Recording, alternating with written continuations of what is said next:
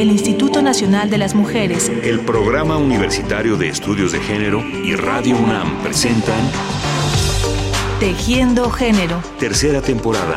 Porque solo a través de la equidad podremos construir una sociedad más, justa. Si los lanzas de otra manera vuelan, pero yo pregunté que si los lanzas en una carretera. Entonces, ¿cómo pasará? ¿Qué crees que pase, Sabina? Que cuando que, con, el pequeñito, como tiene agua, está muy pesado y entonces se puede bajar y explotar. Mm, y con el que tiene, tiene arena, el que tiene tierra, arena, ¿qué creen que pase?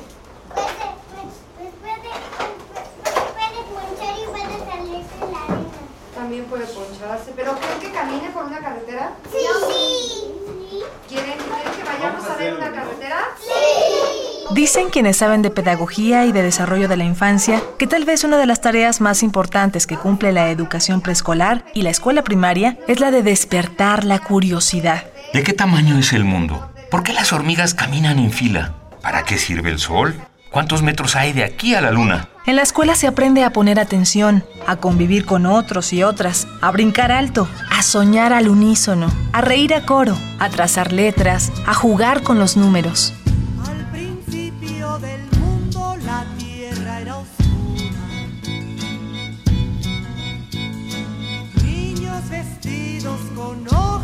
Palma eran el sol y la luna. En el preescolar y la escuela primaria, los niños y las niñas aprenden a ser mejores personas, lo cual puede ser la base para construir sociedades más justas y equitativas. Y en esa tarea, el trabajo y la dedicación de los maestros y las maestras juega un papel fundamental y es absolutamente necesario y valioso. Sin embargo, es un trabajo que no se valora ni se remunera de manera adecuada, y en torno a él existen claros estereotipos y prejuicios. Uno de los más limitantes es la suposición de que es una tarea que debe corresponder solo a las mujeres.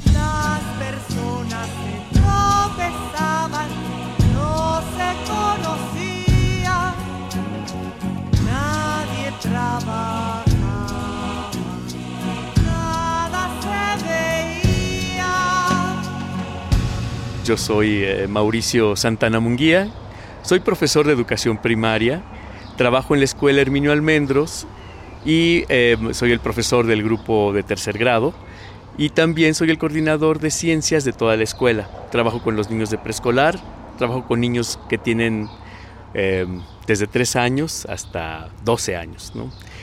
Ese es básicamente el trabajo que realizo y que eh, incluye los temas de ciencias naturales y temas de ciencias sociales, o sea, historia, geografía, biología, algo de química, de física, eso es.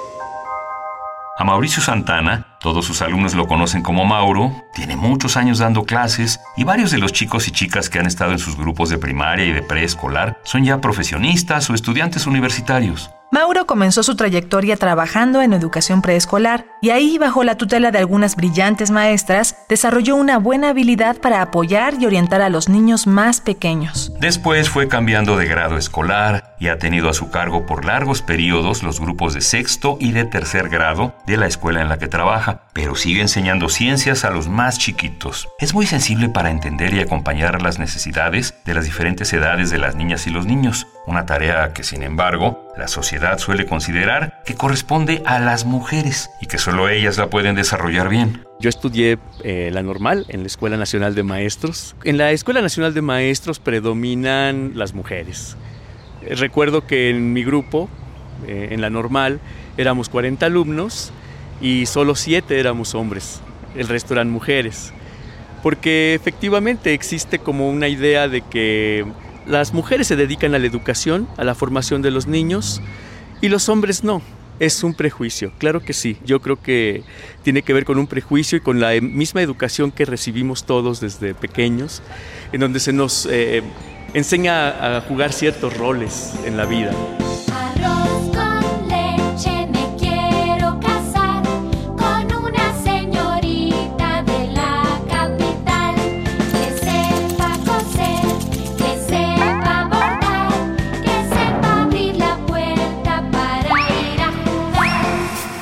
Los niños aprenden a jugar con carritos, aprenden a pelear con espadas, juegan, ah, no sé, fútbol, básquetbol, eh, voleibol, lo que sea. Y a las niñas se les enseña a jugar con muñecas, a jugar a, no sé, a otras cosas. Como si a los niños eh, no les gustara jugar también con muñecas y a las niñas como si no les gustara jugar fútbol o básquetbol o lo que sea. Cuando sea grande quiero ser dentista porque tiene aparatos que te hacen cosquillas. Pues yo, yo quería armar un carro como ingeniero.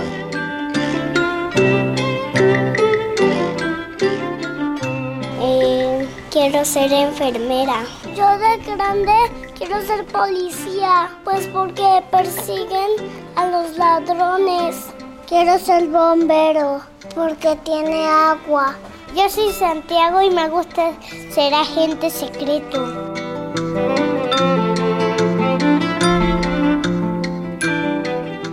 Carmina, eh, espía. Me gusta ser doctora de perros porque veterinario porque curan a los perritos que están enfermitos y les cortan las uñas.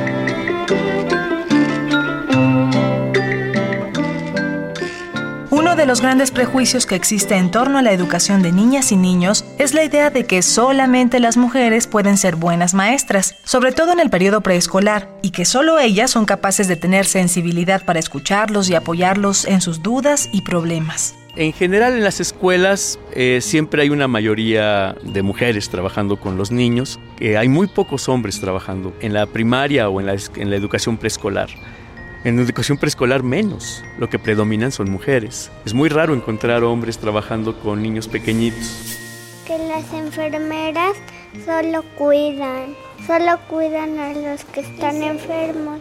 Y también les dicen si tienen que, que- si tienen que quedarse en- unos días o si tienen que ir un día nada más a la cama o dos. Sí, solo un día, porque un día yo me acosté en una camilla con ruedas, pero eso fue cuando me curaron. Y luego ya me ponieron en la camilla normal.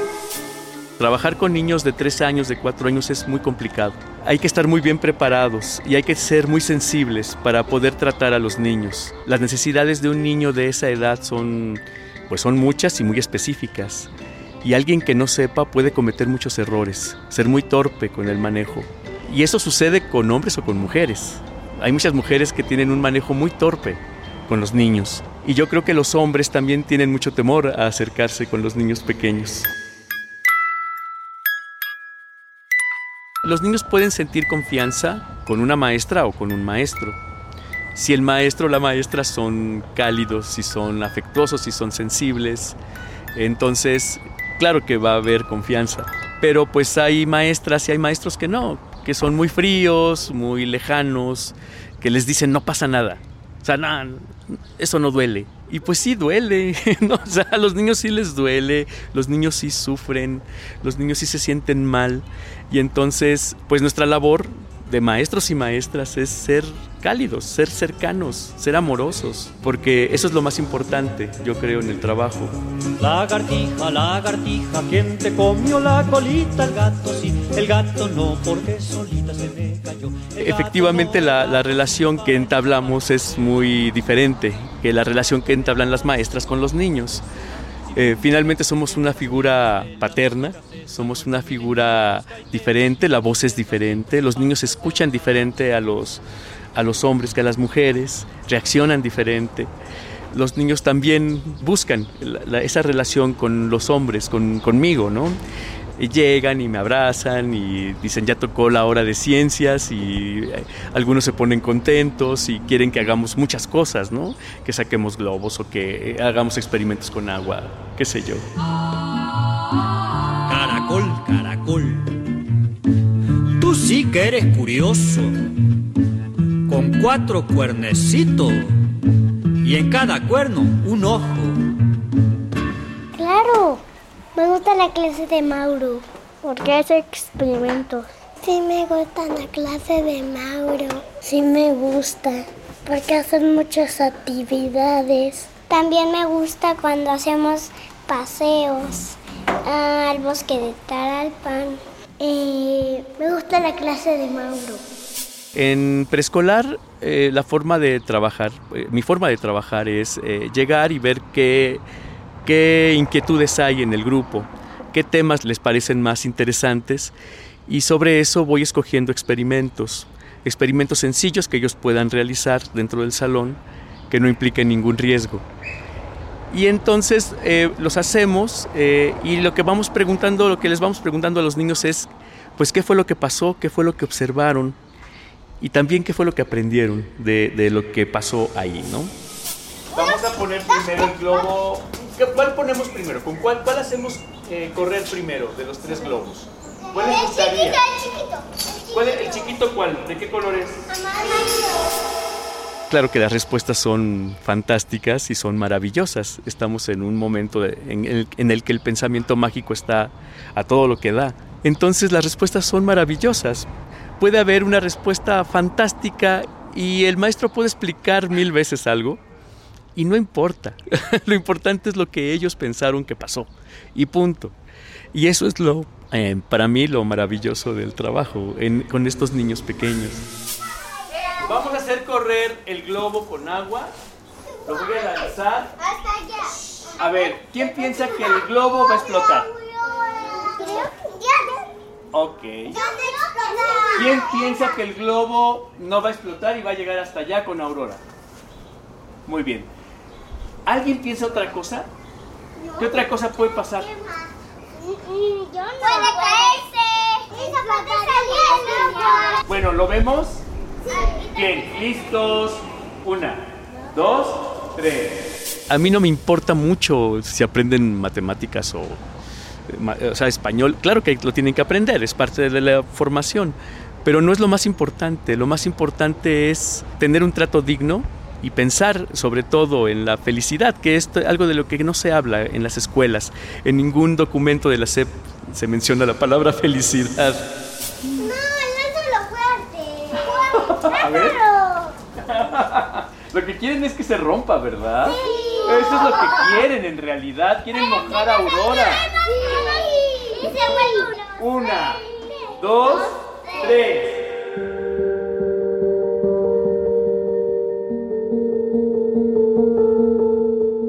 yo soy maestro, ¿no? Pues eso soy, pues, a eso me dedico y eso quiero hacer en toda mi vida. Me gusta ser maestro, me gusta trabajar con los niños, me gusta convivir con ellos todo el tiempo, ¿no? Estos treinta y tantos años que llevo trabajando para mí han sido, pues, realmente, pues, muy intensos. Efectivamente, para ser maestro hace falta mucho valor, hay que tener mucho valor. No es cualquier cosa pararse frente a un grupo, frente a un grupo de niños y expresarles o mostrarles el mundo. Los maestros somos como somos los que representamos toda la historia de la humanidad y toda la historia de la naturaleza, ¿no? Porque es lo que estamos expresando con ellos, lo que estamos comunicando todo el tiempo. Entonces sí hay que tener mucho valor. Se siente muy bonito.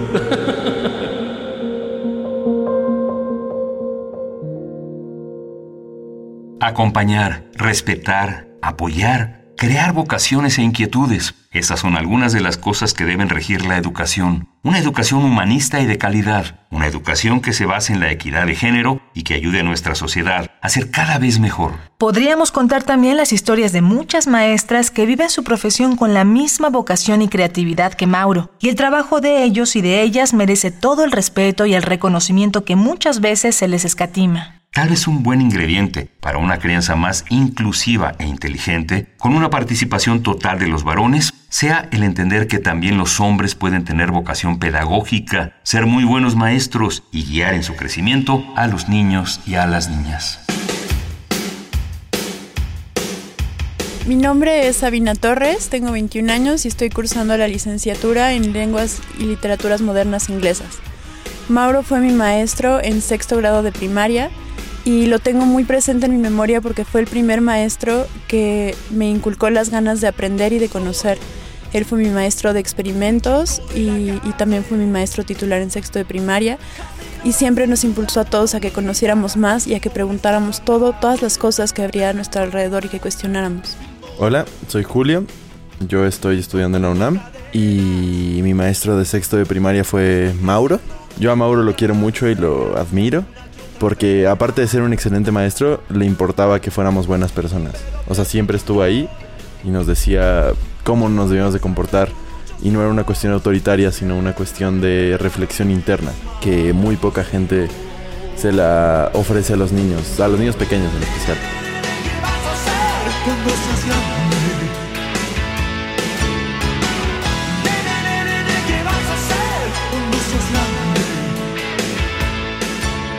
Muchas gracias a Mauricio Santana por haber compartido sus experiencias con nosotros y a ustedes amigos y amigas muchas gracias por su atención y hasta la próxima.